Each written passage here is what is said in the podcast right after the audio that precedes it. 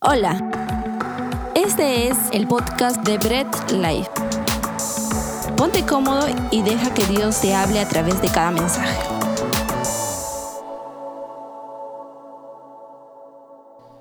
Ah, lo dicen con unas ganas. ¿Cómo se llamaba la serie?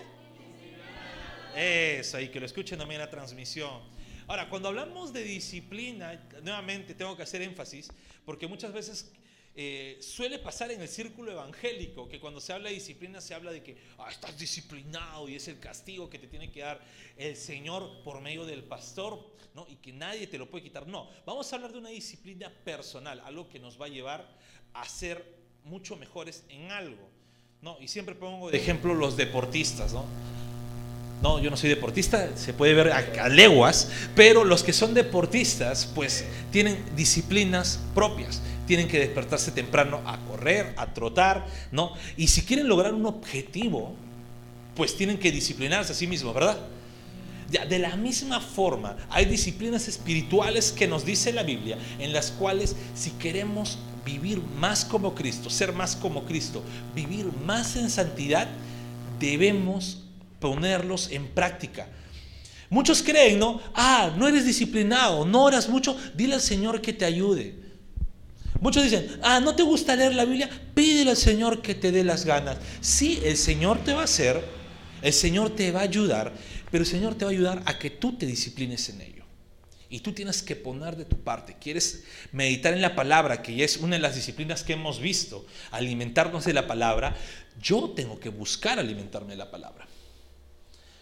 Señor, no me dan ganas de leer la palabra, de alimentarme la palabra. Estoy dos horas en TikTok. Ya, vamos a ser justos. Una hora de TikTok, una hora jugando Clash Royale. Señor, no puedo orar, no, no sé, no me concentro en la oración. Cinco minutos, Señor, y se me acaban las palabras. Suena el celular, dos horas conversando con la amiga.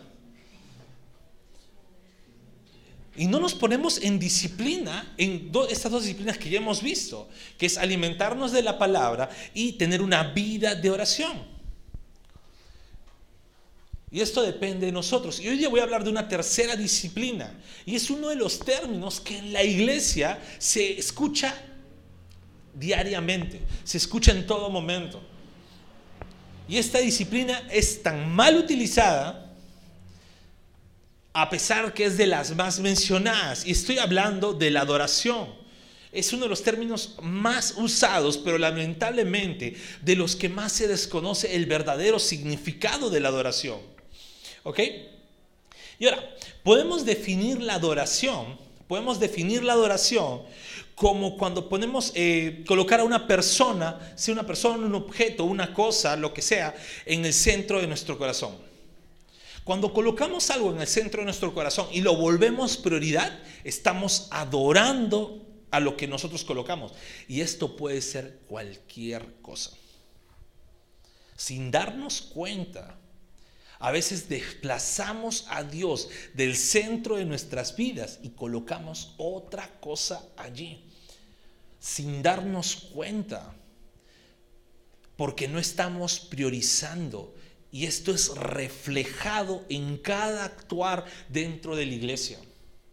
A veces uno dice, no, ah, ¿cómo puedes ver dentro de mí cuál es la prioridad? Pues uno se da cuenta. Porque se manifiesta externamente. Se manifiesta externamente cuando hay una prioridad a algo y le estás quitando la prioridad al Señor. ¿Sí? Ahora, eh, en las muestras de oración, en toda muestra de oración, se pone una muestra de adoración correcta y, una falsa. Una oración piadosa y una adoración humanista. Ya hemos visto que cuando hablamos de una adoración piadosa o cuando vamos a ser disciplinados para piedad, piedad es ser más como Cristo y vivir más en santidad. Entonces, una muestra de adoración piadosa no es para nosotros decir, wow, cuán buen adorador soy yo, si no es para decir, adoro al Señor porque Cristo adoraba al Padre.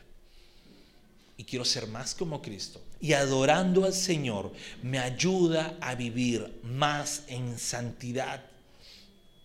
Entonces vamos a ver lo que la Biblia nos dice de acuerdo a la adoración. quiero leer un primer texto. ¿no? Es el Salmos 95, 6. Lo puedes leer ahí en la versión que tú desees. El Salmos 95, 6. Y si de repente no crees que solamente adoran los que están cantando adelante, no sé, te equivocas. ¿Ok? Salmos 95, 6 dice la palabra, vengan, postrémonos reverentes, doblemos las rodillas ante el Señor nuestro Hacedor. Y de este salmo así chiquito antes de orar, dice, es parte de la vida diaria de los hijos de Dios. Cuando es la adoración es parte de nuestra vida diaria, parte de las cosas que sí o sí como hijos de Dios debemos hacer, debemos lograr. La adoración también tiene que ser reverente. La oración no puede ser irreverente. Tiene que haber una reverencia en la adoración. La adoración es para nosotros humillarnos. ¿Por qué? Porque incluso de la prioridad de nuestras vidas nos quitamos a nosotros mismos para poner como prioridad a Dios. Y buscar agradar lo que a Dios le agrada, aunque a nosotros nos desagrade. Y la adoración es, debe ser netamente y exclusivamente para Dios. Así que vamos a orar para continuar este mensaje. Bendito Dios, gracias te damos porque tu palabra nos va a enseñar hoy de qué se trata adorarte. Tu palabra nos va a enseñar de qué se trata la adoración. Y Dios amado, ayúdanos a entender y ayúdanos Señor a día a día morir a nuestra carne, a nuestros propios preceptos, para entender lo que tú deseas de nuestras vidas. Te damos a ti la gloria. Amén y amén. ¿Ok? Entonces vamos a ver esta parte estos mensajes van a ser completamente temáticos, no vamos a hacer mucha exposición directamente, indirectamente si hay exposición, pero vamos a ser un poco más temáticos. Y vamos a ver un primer punto que quiero que entendamos, y es que la adoración es una respuesta. La oración es una respuesta. ¿Una respuesta a qué? Una respuesta a cómo nosotros percibimos a Dios. La adoración va a ser una respuesta de cuánto conocemos a Dios.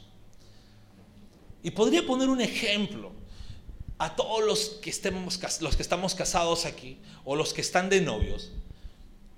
Si yo les digo, describan al amor de su vida, se van a poner poéticos, se van a poner románticos, van a decir, ah, el amor de mi vida es y van a estar, incluso van a ingresar la voz, van a poner voz de poetas. ¿Por qué? Porque están describiendo al amor de su vida. Van con sus defectos, sus horrores, sus errores. Van a, estar, van a poder describir a, la persona que aman. Y mientras que más conocen a esa persona, van a poder describirla mejor. Van a poder resaltar incluso mucho más sus virtudes.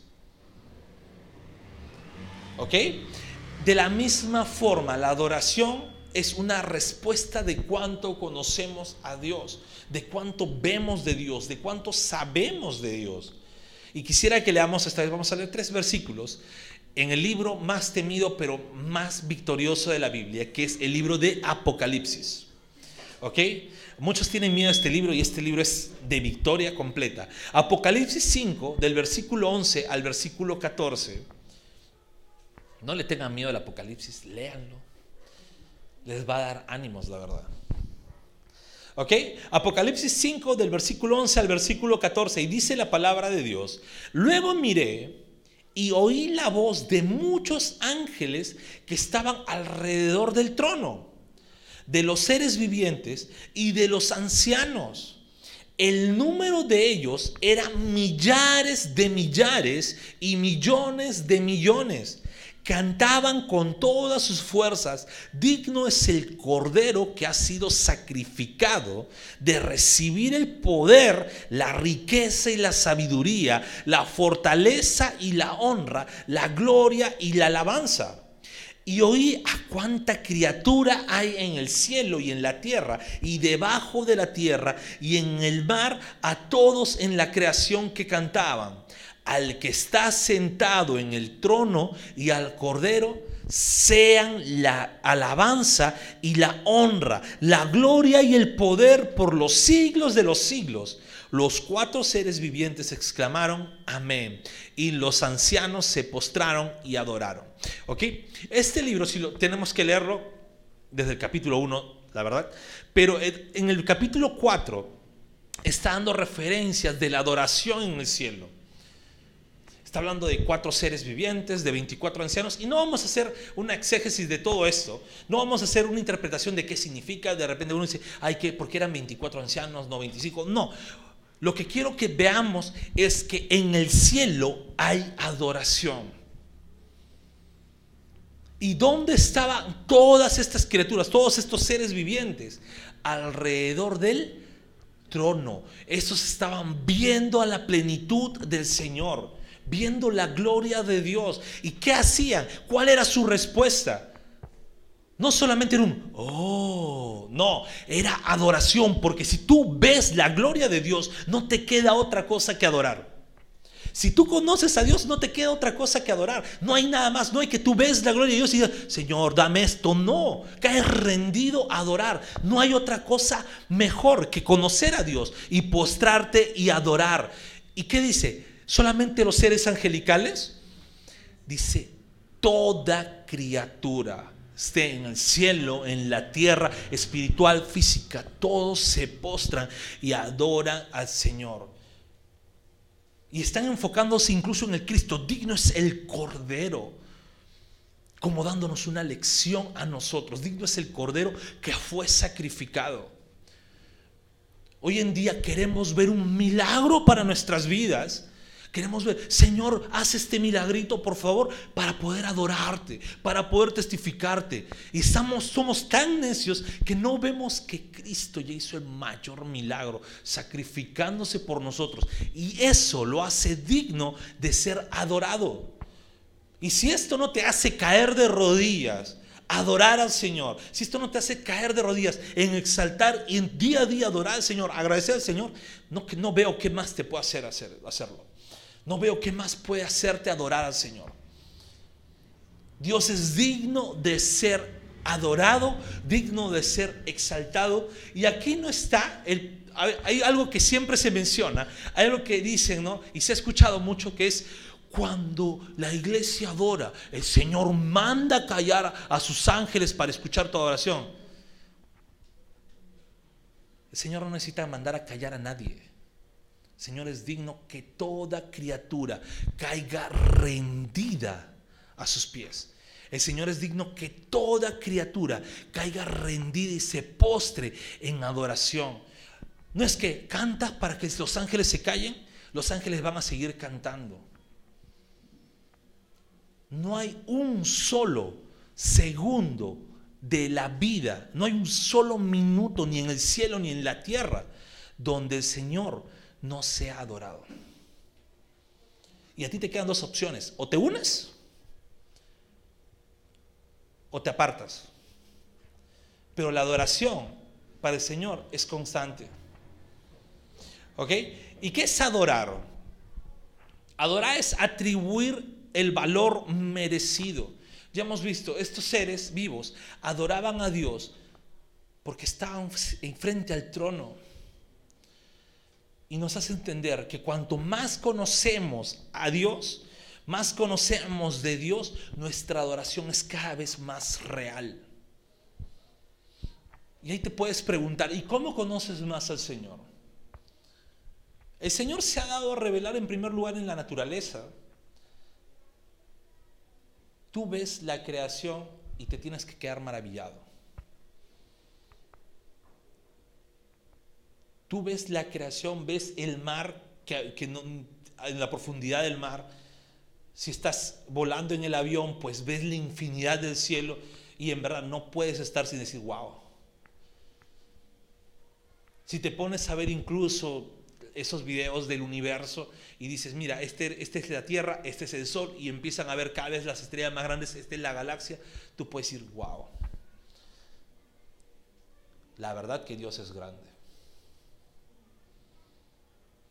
Y no puede haber un momento en que no adores al Señor. Dios se revela a través de su creación, también se revela a través de su palabra. Y en su palabra se revela a través de su palabra escrita, que es la palabra de Dios, la Biblia. Pero también se reveló a través de su palabra encarnada, que es Cristo. Y conocemos a Dios, conocemos al Padre a través de Cristo, que es Dios. Llegamos al Padre a través de Cristo. Y esto nos debe nosotros hacer que busquemos más aprender de Dios a través de su palabra. Acuérdense que cuando hablamos de disciplinas dije, no va a haber una disciplina más importante que otra. Todas las disciplinas van a terminar engranando, van a terminar conjugándose porque todas son parte de nuestra vida cristiana. Entonces, si yo conozco a Dios a través de su palabra, ¿ok? Quiere decir que para que mi vida entera sea una vida de adoración, voy a tener que en mis meditaciones recurrir a la palabra, en mi oración recurrir a la palabra, en lo que cantamos recurrir a la palabra. Yo no puedo decir que toda canción que cante un artista cristiano un cantante cristiano o que dice ser cristiano es una canción de adoración. Muchas veces se ha confundido. Ay, canción lenta es canción de adoración. Pues una canción lenta muy bonita, pero no menciona ningún atributo de Dios que dice la palabra. Y puede ser simplemente un poema de simple emoción y digo, ah, estoy adorando al Señor. Hay que tener mucho cuidado y mucha responsabilidad en que nuestra, nuestro cántico congregacional también sea respaldado por la palabra de Dios. Ahora, la adoración es concentrarnos en Dios y responderle. Pero para yo concentrarme y centrarme en Dios, necesito prestar toda mi atención en el Señor. Y aquí esto, cuando estaba justo estudiando para este mensaje, me cayó tanto, tanto látigo, la verdad. Y me voy a vengar con ustedes, mentira. Pero me cayó tanto látigo porque yo puedo estar escuchando un sermón fundamentado en la palabra, un sermón correctamente bíblico, pero si yo no estoy prestando atención a ese sermón, no estoy adorando. Yo puedo estar cantando, santo, santo, santo, digno es el Cordero, ¿no? Y, y todas, ¿no? todas las canciones hermosas que pueden haber. Eres el Dios que adoramos, el que creó los cielos y la tierra con el poder de su palabra. ¡Wow! ¡Qué bíblico soy! Puedo estar cantando, pero si mis pensamientos no está de verdad Dios en ese momento, son simples palabras, no estoy adorando. Puedo estar cantando, sí, eres el Dios que adoramos y pensando, uy, mañana qué voy a comer, o mañana tengo que hacer tales cosas en el trabajo. Si estoy distraído, a pesar que mi boca esté hablando, pues no estoy adorando.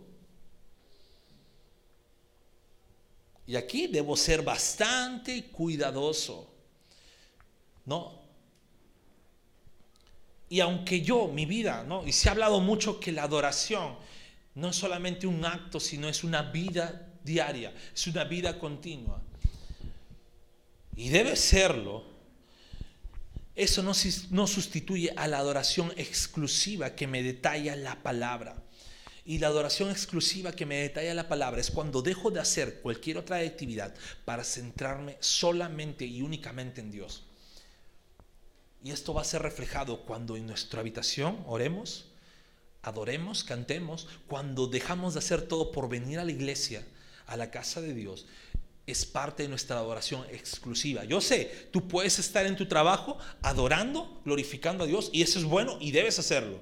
Tú puedes estar estudiando y adorando a Dios, y eso es bueno, debes hacerlo. Puedes estar con amigos y adorando a Dios, incluso hasta predicando, genial, debes hacerlo. Eso es parte de, de, de nuestro cristianismo.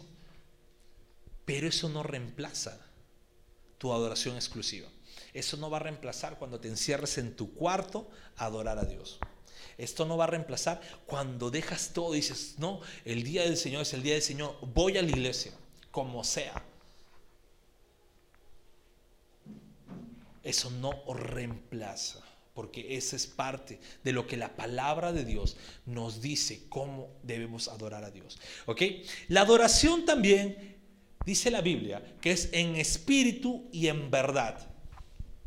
Y vamos a leer rápidamente ahí como para que ejercites y no te quedes dormido. Juan 4, el versículo 23 y el versículo 24, ahí lo puedes buscar o puedes concentrarte bien en la pantalla. Yo lo voy a leer, y estoy leyendo los textos en la NBI, tú lo puedes leer en la Reina Valera si quieres, o en la versión que más te guste, que más te sientas familiarizado.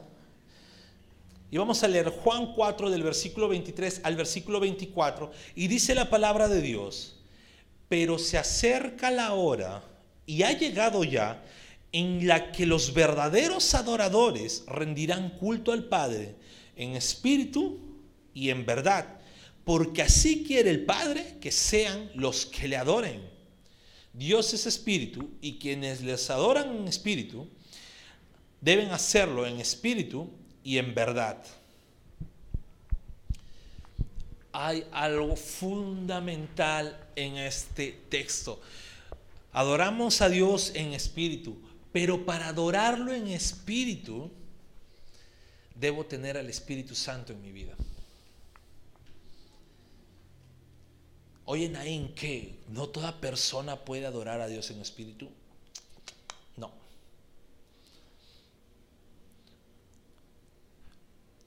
Solamente el de regeneración del Espíritu Santo en nuestras vidas me lleva a decir sinceramente, Jesús es el Señor. Digno es el Señor. Dios es digno por sobre todo. Porque cualquier persona que sepa hablar puede decirlo. Cualquier persona tú le enseñas, no, incluso a un niño de dos, tres años. No, acá tenemos muchos pequeños que recién están aprendiendo a hablar. Y yo puedo decir, a ver, di, Cristo vive, Cristo vive, te va a decir. Pero solamente una persona regenerada por el Señor te va a decir conscientemente ese Cristo vive. Solamente una persona regenerada y que el Espíritu Santo mora en su vida te va a decir conscientemente Jesús es el Señor. ¿Sabes cuál es lo fatal? Que tener al Espíritu Santo en nuestra vida no garantiza que toda vez que tú te pones a adorar, lo estés adorando en espíritu y en verdad. Eso es lo fatal. Pero lo bueno es que no nos garantiza que toda vez que nosotros adoremos, estemos adorando en espíritu en verdad. Pero sí, pero sí lo permite que podamos hacerlo. Ahora, ¿por qué digo que no garantiza que cada vez que adoremos estemos adorando en espíritu y en verdad? Porque muchas veces estamos, eres el Dios que adoramos, todo poder. Ya ven al culto. Y estamos distraídos. Somos cristianos, tenemos al Espíritu Santo en, en nuestra vida, pero nos distrajimos. ¿Se dan cuenta? No da la garantizada que nosotros podamos adorar a Dios en espíritu y en verdad, toda vez que estemos en un culto de adoración. Sin embargo, sí da la posibilidad de que podemos hacerlo. Porque si nosotros hacemos antes de llegar a eso, oye, ya es tarde para el servicio, ven, apagamos nuestro celular y nos concentramos en adoración, sí podemos hacerlo porque estamos con el Espíritu Santo en nuestras vidas. ¿Ok? Y la adoración espiritual no es de afuera hacia adentro. No es que, ah, veo al hermano levantando las manos con cara de llorón, ah, ya, este está adorando de verdad. Y tal vez veo un hermano que está simplemente así agachado. Uy, no, este hermano es frío, no está adorando al Señor, ni se le ve. No, a veces decimos eso, ¿no? ni se le ve que adora. Mire, este que está atrás está llorando. Mira, él sí está adorando, de verdad, es buen siervo. Y no. La adoración es de adentro hacia afuera. Nuestra adoración espiritual es de adentro hacia afuera. ¿Ok? Y ahora, a esa es la adoración en espíritu. Pero no solamente es una adoración en espíritu, sino una adoración en verdad. Y ahora, ¿cuál verdad? Adorar en verdad es adorar de acuerdo a lo que las escrituras nos dicen. Adorar de acuerdo a lo que la palabra de Dios nos dice de Dios. Y a lo que la palabra de Dios nos permite hacer para adorar. No todo acto que se haga dentro de la iglesia o que se permite en algunos lados hacer es un acto de adoración.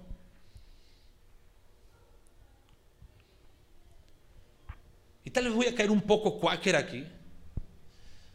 Pero voy a poner un ejemplo, no tan cuáquer, pero voy a poner un ejemplo.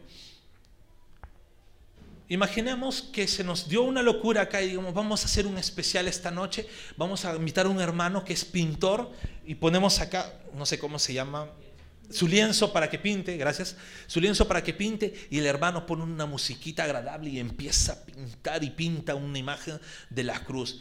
¡Ah, cómo adoró este hermano!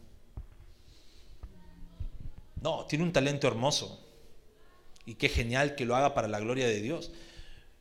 Pero no hay ninguna referencia bíblica que me diga que eso llegó a ser una adoración congregacional. Y hay muchas cosas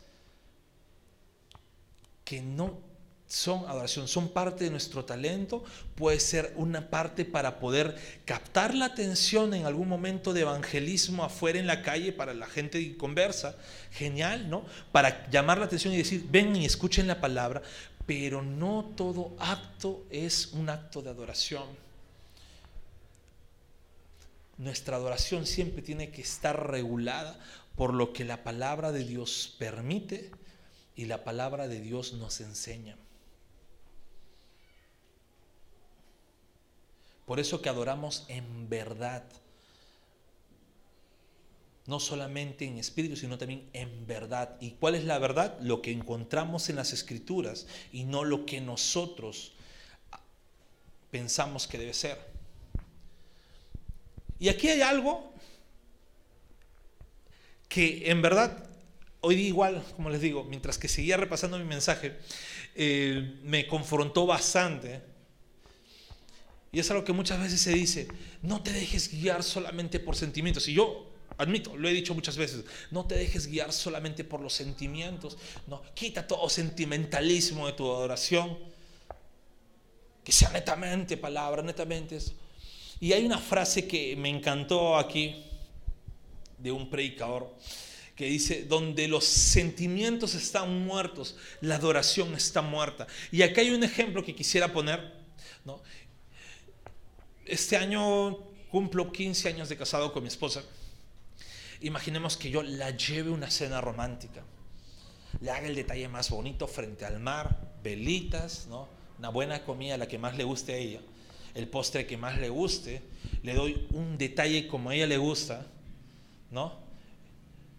Melusco, bravazo, ¿no? Senaín el romántico, ¿ok? Melusco. Ella llega y me dice, wow, me sorprendiste, amor. Me sorprendiste de verdad. Y yo mi respuesta sea, es que es mi deber hacerlo. Es mi deber hacerlo. Es mi obligación hacerlo. Esa respuesta está enfocada en una obligación y no algo en que yo disfrute hacerlo. Y de la misma forma, muchas veces decimos, tengo que adorar a Dios porque es mi deber adorar a Dios. Tengo que ir a la iglesia porque es mi deber ir a la iglesia. Y a veces eso incluso, no importa aunque sea online, pero me conecto online, porque es mi deber. Tengo que cantar al Señor porque es mi deber cantar. Tengo que servir al Señor porque es mi deber, es mi obligación servir. No estamos adorando sinceramente.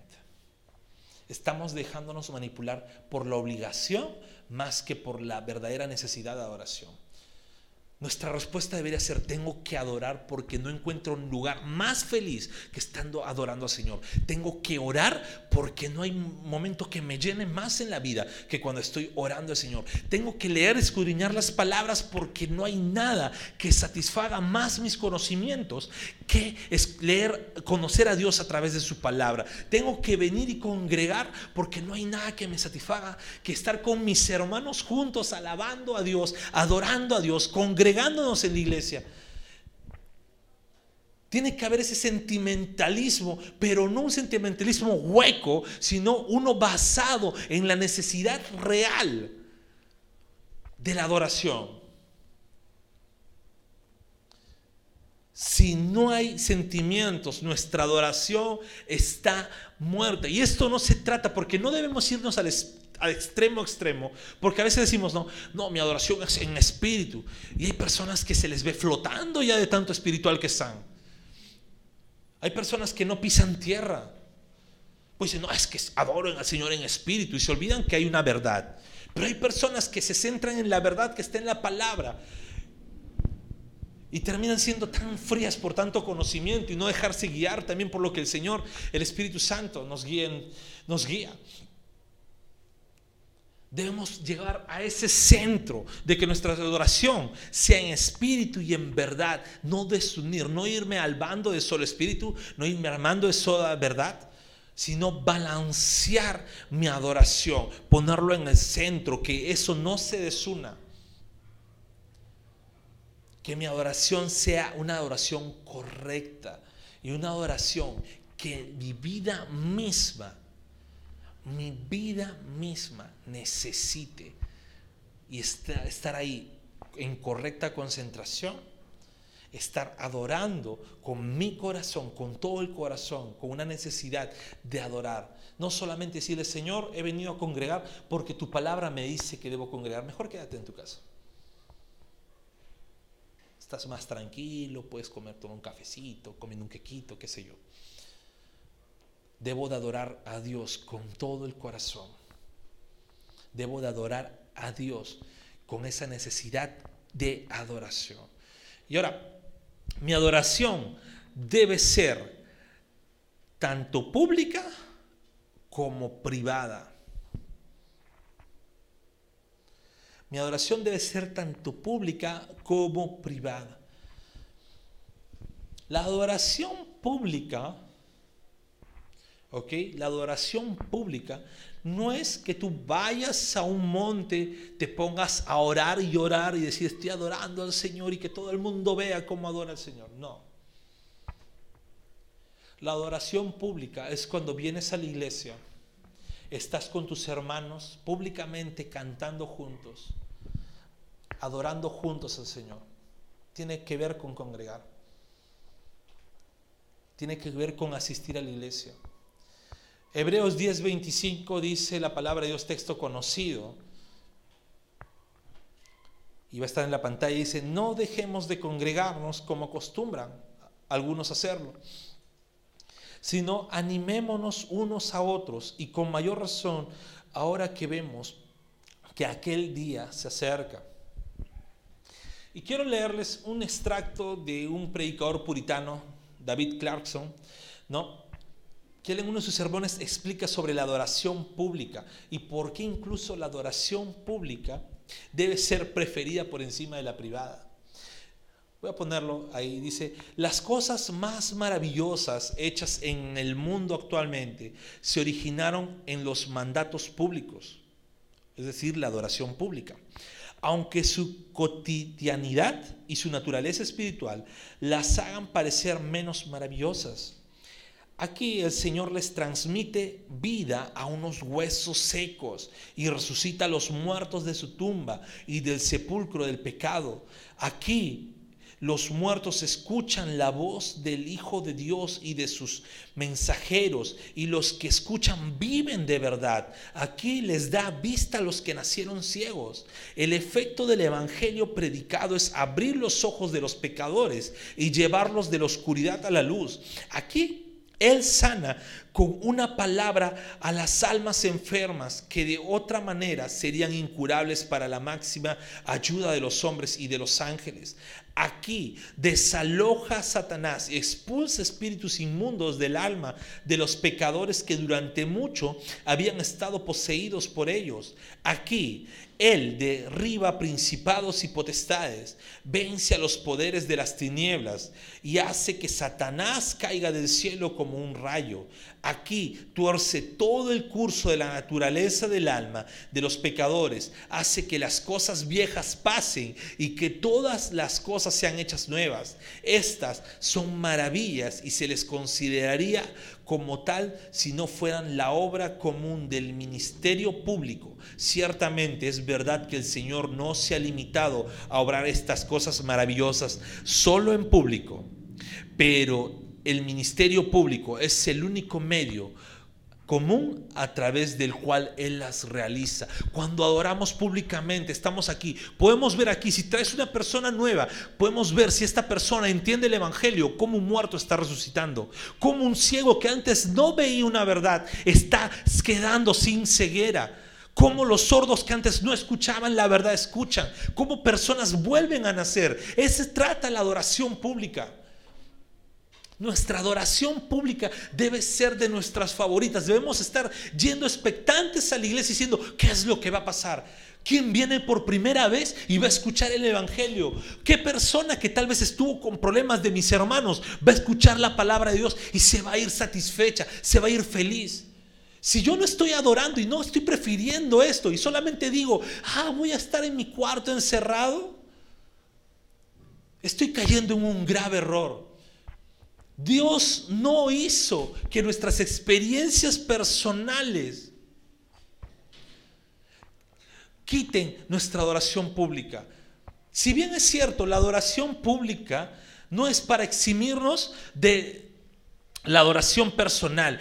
Que vengas un domingo a la iglesia no quita que todos los días te pongas a orar, escudriñar la palabra, a cantarle a Dios, a aprenderte canciones, a cantar himnos, salmos, lo que tú veas conveniente, que de, de acuerdo a la palabra. No quita eso, no te excluye de eso, pero la adoración pública sí te lleva a maravillarte de las cosas que el Señor puede hacer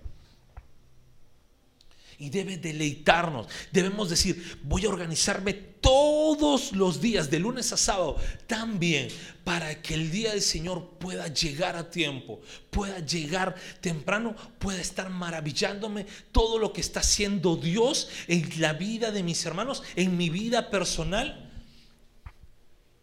No hay nada que reemplace cuando tú estás en la iglesia y estás cantando con tus hermanos no hay nada que reemplace que te pongas a orar juntamente con tus hermanos. Y que de repente al costado esté un hermano y que te diga, hermano, ¿puedes orar por mí? No hay nada que reemplace cuando estás escuchando la palabra junto con, con, un hermano y te diga, wow, esto talló mi corazón. Y que tú digas, wow, la palabra de Dios es viva y eficaz. Wow, la palabra de Dios es la única que puede hacer esto. Wow, mi adoración. Debo estar ahí el domingo porque debo estar expectante. Hemos perdido esa emoción de llegar a la iglesia y maravillarnos en qué de nuevo va a ser Dios por simplemente tengo que ir a la iglesia por obligación. Para que entre semana el pastor no me diga nada. Para que en semana nuestro hermano David Trinidad no nos llame la atención porque eres bien quejoso, siempre llama la atención.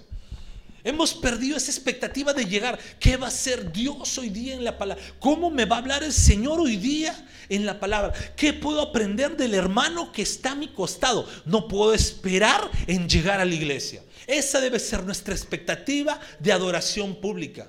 Sí, en tu vida privada hazlo. Deleítate en oración, deleítate en palabra, deleítate en adoración. No dejes de hacerlo, es parte. Eres un cristiano, vives de la oración, vives de meditar en la palabra, vives de la adoración.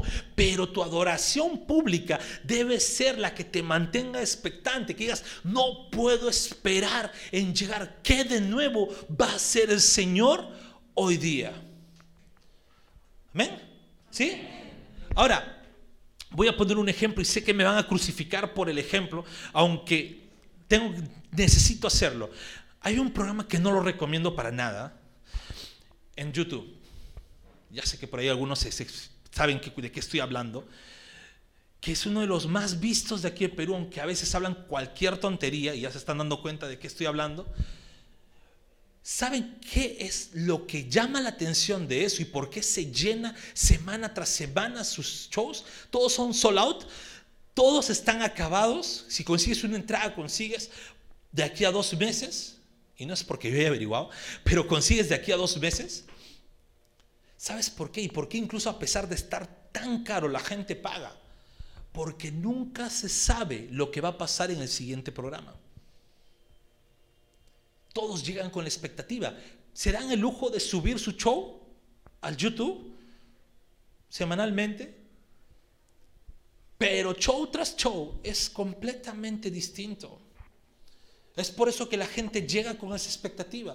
Eso es como debemos llevar. No estoy diciendo que vayan a ver ese programa, sino esa es la manera como nosotros debemos llegar a la iglesia. No sé lo que Dios va a hacer con mi vida, no sé la forma en que me va a hablar, no sé cómo me va a recibir. Dianita en la puerta de repente me recibe con una sonrisa más alegre de lo normal, con mascarilla, sin mascarilla, pero tengo que llegar a la iglesia con esa expectativa de honrar al Señor con mis hermanos y decir, espero incluso que tal vez Dios hoy me dé la oportunidad de darle la, de una palabra al menos a una de las personas que esté a mi costado y que esta persona diga, me hablaste, Dios me habló a través de ti.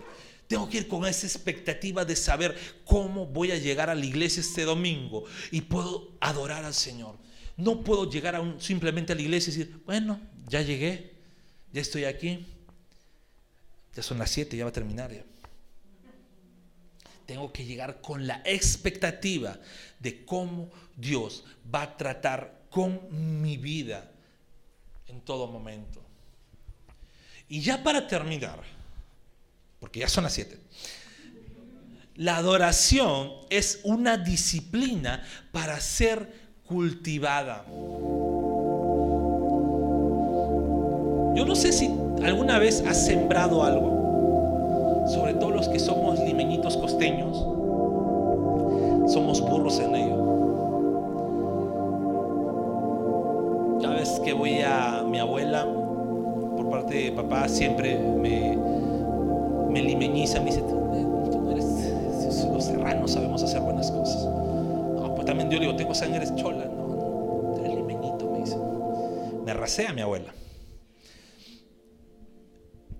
Pero las personas que cultivan saben cómo labrar la tierra, saben cómo tratar, saben qué abono echarle, saben si la planta necesita una columna, saben cómo hacerlo.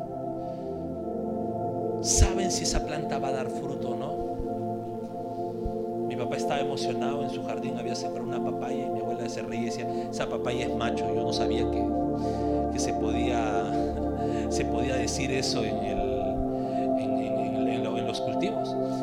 porque no podía dar fruto.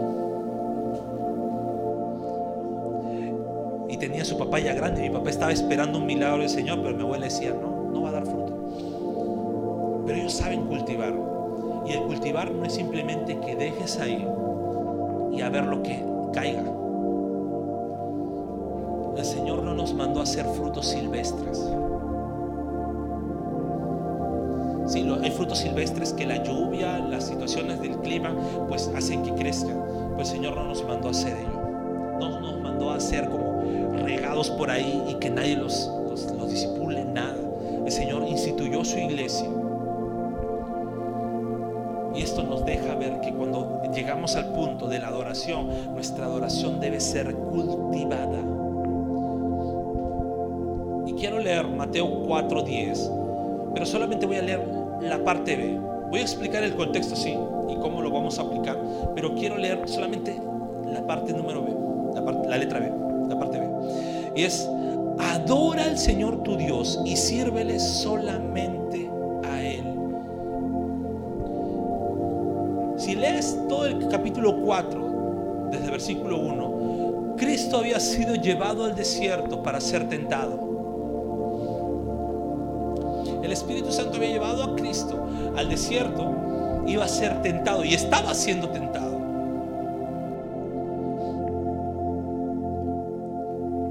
Y esta parte de la tentación, el diablo le ofrece todo, absolutamente todo. Pues dice, si postrado me adoras,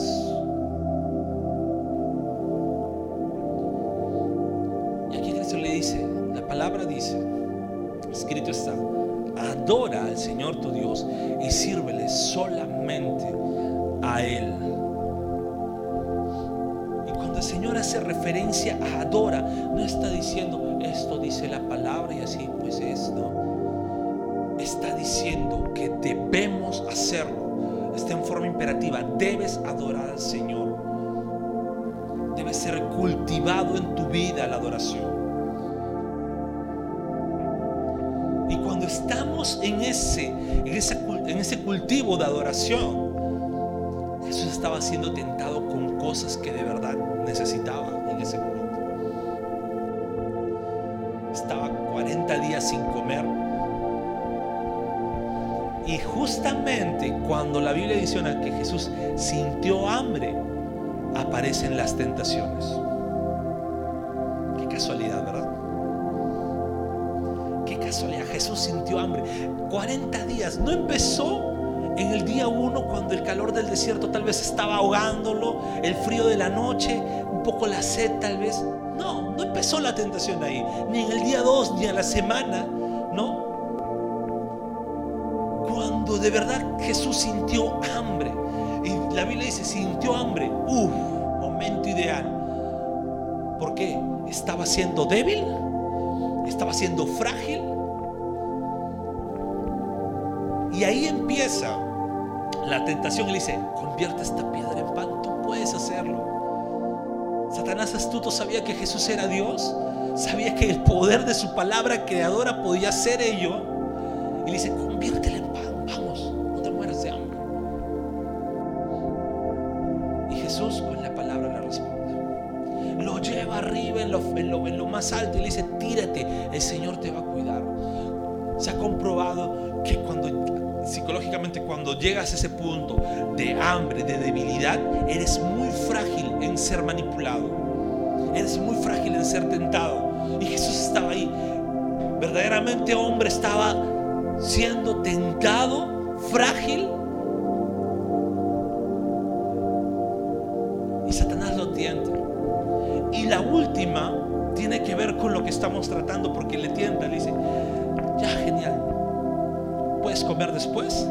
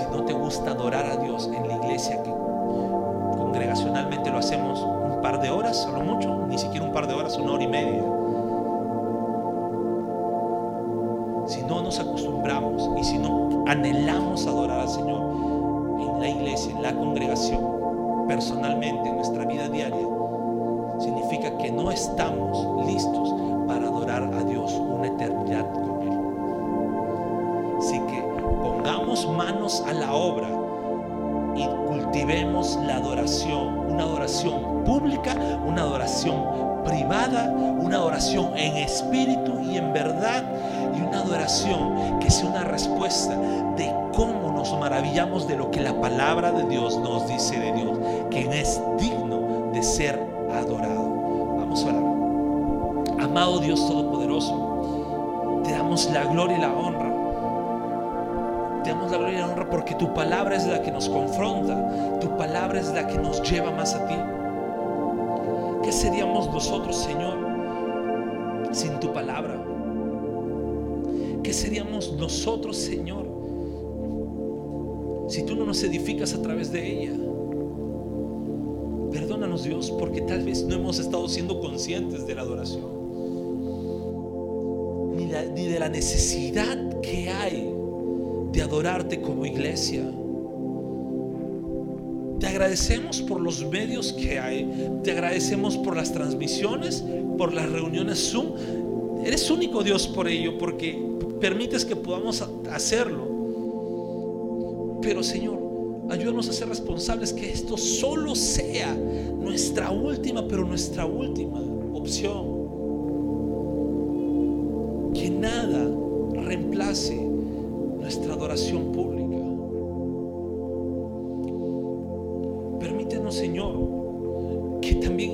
privado te podamos adorar. En lo privado, en lo privado, Señor, te podamos buscar. Que no solamente sea un acto religioso un domingo, sino que también sea algo constante en mi día a día.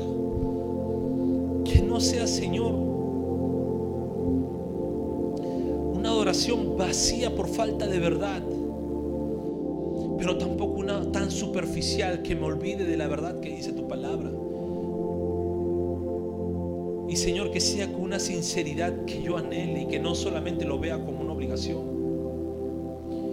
Amado Dios, y ayúdanos a conocerte más a través de tu palabra para maravillarnos. Y que la respuesta de esa maravillada sea, Señor, adorarte. Nuestra respuesta a esta vida maravillada, Señor, sea adorarte. Gracias te damos porque permites que podamos conocer más de lo que es adorarte. Y Dios, ayúdanos a cultivar ello, a que sea algo que lo hagamos a diario, que lo hagamos en nuestras habitaciones, trabajos, en nuestros estudios, en todo momento, pero también algo que anhelemos hacer cuando vengamos a tu iglesia. Y no permitas, Dios, que nada desconcentre nuestra vida en el momento que estamos dedicándolo para adorarte. Bendito Dios, solamente tienes la gloria.